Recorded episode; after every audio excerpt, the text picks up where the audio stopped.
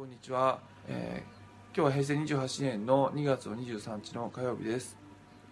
えー、脳腫瘍っていうお話を、まあ、させていただいてますけども脳腫瘍はあの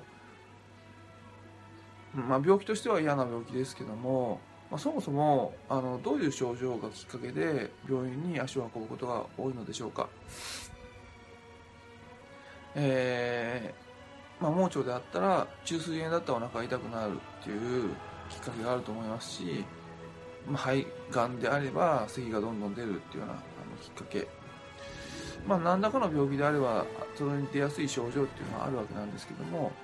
やはりその脳腫瘍の場合はあの頭痛っていうことになってきます。でそれもある程度特徴がある頭痛です。で、えー、脳腫瘍っていうのはそのうん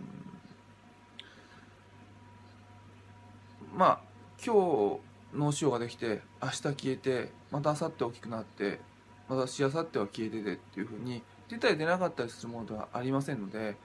ある程度安定して脳にその場にとどまっていますから、えー、そうした時に、まあ、症状としては、まあ、規則正しく一定っていうのが、まあ、一つのパターンになっていきます。で特に、まあ、頭痛としてはどのようなものが脳腫瘍として疑わしい頭痛になってくるかっていうとまああの午前中起こる頭痛っていうのがあの朝起きた時からまあ午前中